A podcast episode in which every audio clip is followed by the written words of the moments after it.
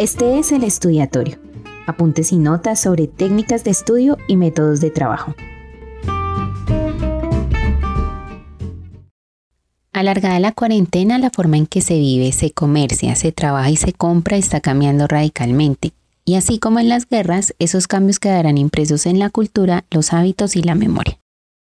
Se supone que trabajamos para tener una mejor vida, lo que muchos traducen en tener y comprar cosas, pero vamos a entrar en un momento en el que el uso inteligente del dinero serán claves para que la economía personal se sostenga. Tocaremos cuatro puntos en este episodio para repasar y aplicar en y fuera de la cuarentena.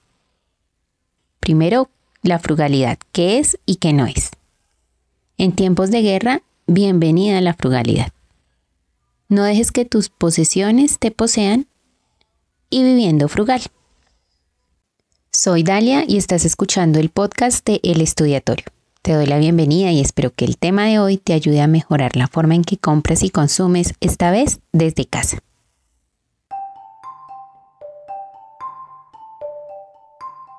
El pan que te sobra pertenece al hambriento.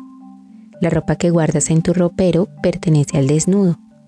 Los zapatos que se pudren en tu casa son del descalzo.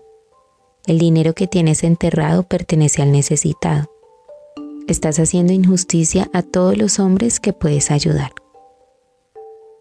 San Basilio Magno. La frugalidad no es un conjunto de ideas, filosofías o ideologías. No es tacañería o ser miserable para usar el dinero. No es avaricia, codicia ni escasez. Tampoco es tener quieto el dinero hasta que se pudra y no es deshacerse de todos los objetos materiales para que tu casa parezca un consultorio médico. La frugalidad es una cualidad centrada en el ahorro, la prudencia y el optimizar el uso del tiempo y del dinero. Así se evita el derroche, el despilfarro y el desperdicio.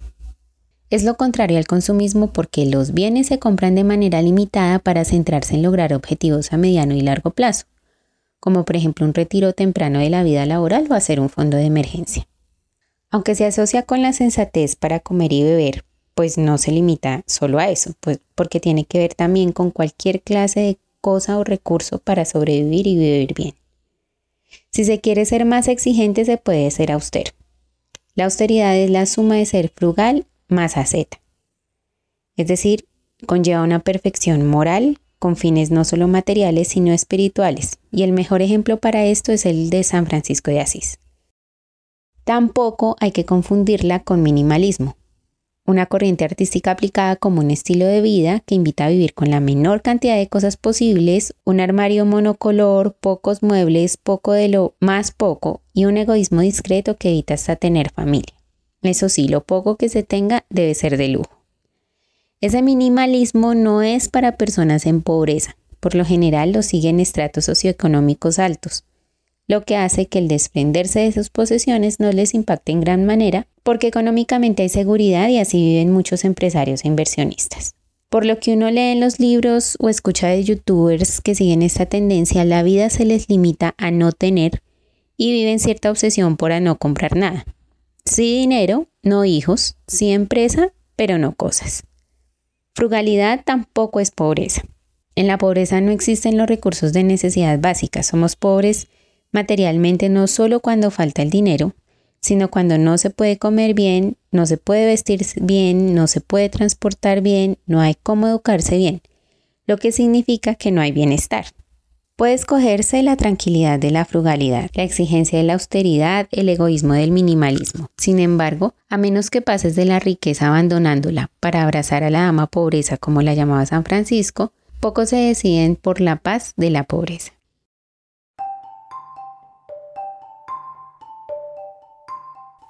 A los 30 años habíamos logrado todo lo que se suponía nos haría felices.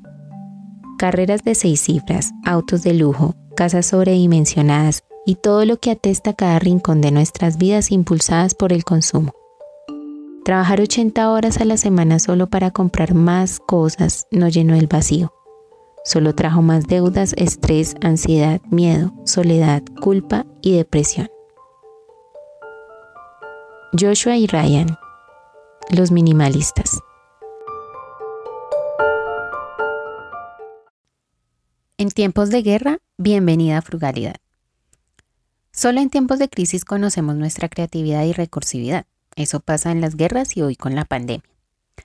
Resulta que en la Segunda Guerra Mundial, por ejemplo, dejó de usarse el nylon para las pantimedias porque pasó a ser insumo de guerra. Entonces, a las mujeres se les ocurrió pintar sus piernas con una base de maquillaje y dibujar la costura trasera de moda por esa época con lápiz de ojos. Los bienes de consumo eran racionados por medio de cuponeras o talonarios.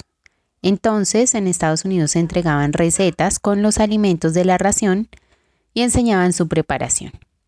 También se recomendaba a la población comer hasta las sobras y lamer su plato hasta limpiarlo con el fin de no desperdiciar nada. Para los niños, a falta de golosinas o helados, algunas familias conseguían zanahorias, las ensartaban en pinchos o algo así y se las comían como paletas. Fue en la Segunda Guerra Mundial cuando se dio el boom de la comida procesada y enlatada, trasladándose de los campamentos a los hogares, lo que disminuyó el tiempo en la cocina pero también perjudicó la salud. Respecto a las epidemias, Venecia fue pionera en controles, allí se dio la primera cuarentena en tiempos de la peste negra. En el siglo XIX en Nápoles, junto con el hacinamiento y la inundación de las aguas negras en las calles, la pizza, un alimento hecho de sobras de la basura, transportaba el cólera. Bueno, al ser lo único de comer para muchos, pues ni modo. Hoy en medio de la pandemia también hay casos no llevados por la pobreza y la escasez, sino por la frugalidad, como la peluquería en casa o preparar comida casera. Medidas tomadas desde el hogar han servido no solo para economizar, sino para crear nuevos hábitos y desarrollar la frugalidad, que al ser una cualidad como todo en la vida puede entrenarse o quedarse dormida. No sé si en la zona en la que me escuchas hay escasez de alimentos o productos. Por mi zona, no tenemos sabras de las verdes aplanadas para lavar platos. Y tampoco hay hilo caucho o hilo para las mascarillas. Y varias marcas han dejado de distribuir sus productos en supermercados cercanos. Si eso sabes de una situación parecida, déjalo en los comentarios, por favor. Como dice un fray muy conocido, el verdadero consumismo es andar con su mismo celular, con su mismo carro, con su misma ropa. Y aunque no estemos en guerra, sí que es necesario valorar lo que se tiene en casa y aprovecharlo para invertir en aquello realmente necesario y ayudar a quien no puede cubrir lo básico.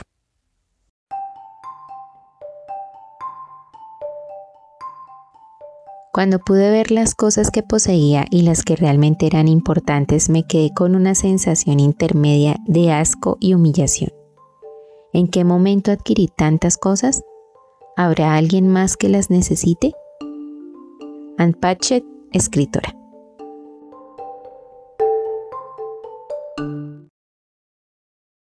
Steve Goods, ilustrador británico que plantea el consumismo casi como una pandemia, muestra cómo con la facilidad online el hombre compra, compra y compra hasta que se llena de cosas.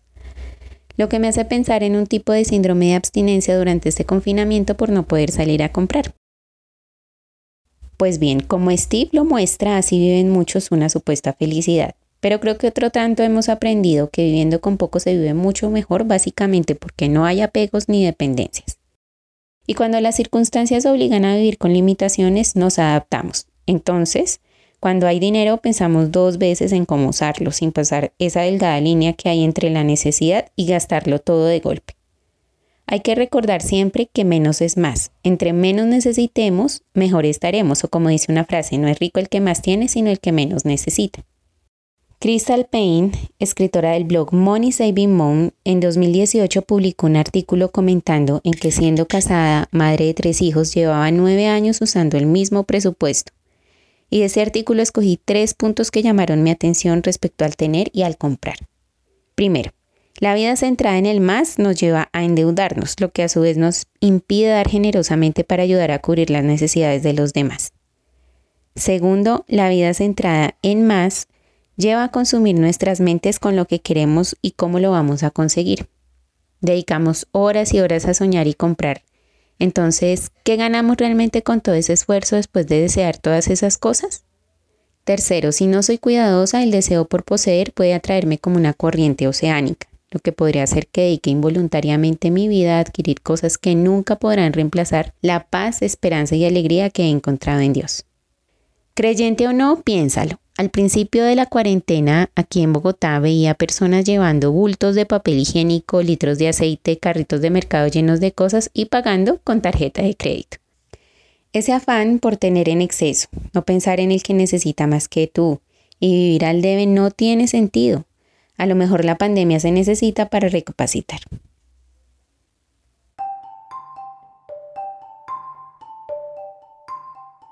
Mi estufa es vieja, mi papel tapiz es viejo. Es el mismo que tengo desde que me mudé aquí y nunca lo he cambiado. ¿Por qué hacerlo si lo mantengo limpio? Si cuidas de las cosas puedes tenerlas por más tiempo.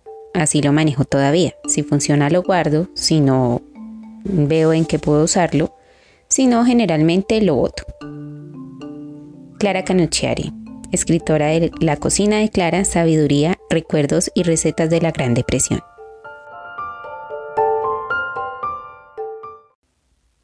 Viviendo frugal.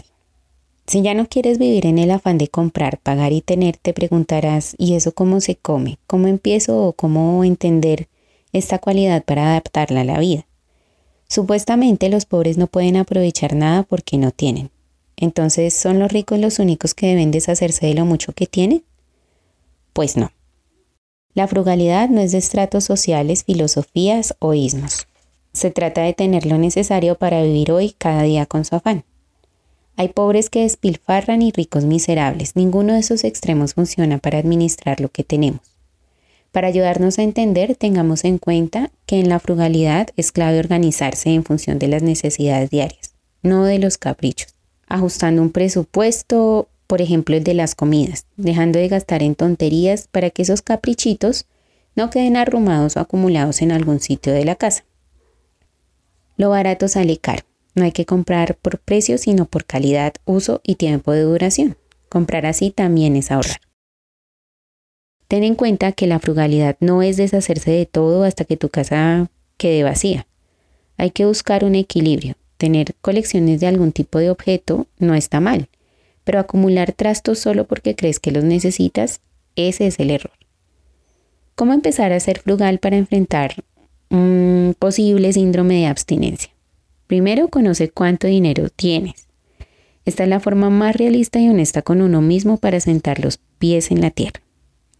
Ya sabiendo cuánto es tu dinero, no tengas ni consumas más de lo necesario. Sin falsas necesidades ni expectativas, recuerda que no necesitas aprobación de nadie. Tercero, no compres ni gastes más de lo necesario. Revisa cuánto gastas en caprichos. Te animo que listes esos antojos en lo que has gastado. Estoy segura que con eso habrás cubierto una factura.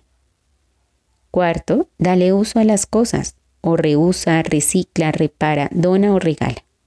Entre menos cosas tengas, mejor, y quédate con las cosas que realmente uses. Pero si vas a regalar o donarte en claro que el pobre no es el basurero de lo que te sobra. Así que lo dañado, lo que ya no tenga remedio, bótalo. Y esfuérzate por evitar uso de desechables y de cosas que pueden ser usadas solamente una vez y van a la basura. 5. No te endeudes. Y si ya estás en deudas hasta la coronilla, no te endeudes más. Así tengas que pasar un largo tiempo con la misma ropa, accesorios y utilería. La deuda es pagar más por lo mismo y nos esclaviza por mucho tiempo. Cuidando tu bolsillo, y aquí viene el sexto, y aplicando cierto racionamiento, se enriquecerán tus relaciones interpersonales. Ya no buscarás amigos por dinero, eh, favores, necesidad o para que te ayuden sino que se valorarán por quiénes son ellos. Séptimo, todo esto nos llevará a dos cosas, a no vivir por encima de nuestras posibilidades, lo que inevitablemente nos llevará a ahorrar. Octavo, así no seguirás malgastando el tiempo porque tendrás claridad en prioridades, objetivos y valorarás más cada día. Noveno, pero servirá de poco si no sirves a otros, si no brindas tu ayuda. Tu generosidad aumenta cuando ayudas y como tienes menos cosas será más fácil compartir de forma desinteresada. Décimo, en suma y definitiva, empezaremos a disfrutar más con menos de eso que hoy por obligación hay que hacer en casa. Una comida casera, charlar con un amigo, hornear galletas, ver una buena película o como decimos aquí, arruncharnos y tomar un agua de panela caliente en una tarde fría.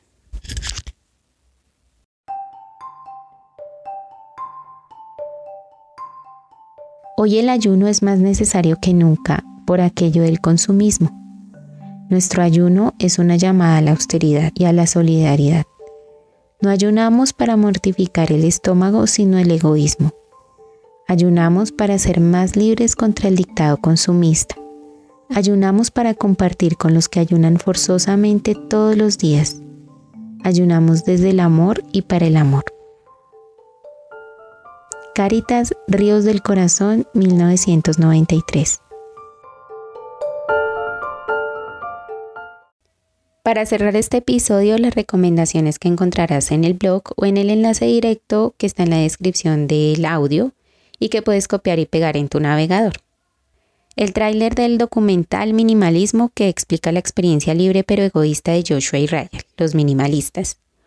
Una de las versiones de la vida de San Francisco de Asís que se puede ver en YouTube para enseñarte cómo fue que él abrazó a la dama pobreza dos cortos animados sobre consumismo y uno de Steve Coates sobre la supuesta felicidad.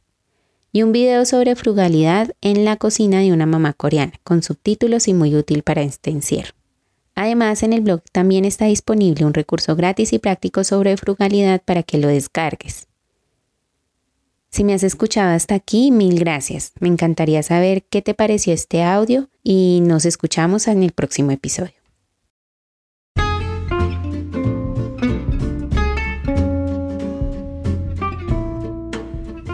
Gracias por escuchar el podcast de El Estudiatorio. Entra a la página elestudiatorio.blogspot.com para encontrar más recursos que te ayudarán a mejorar en tu estudio y trabajo.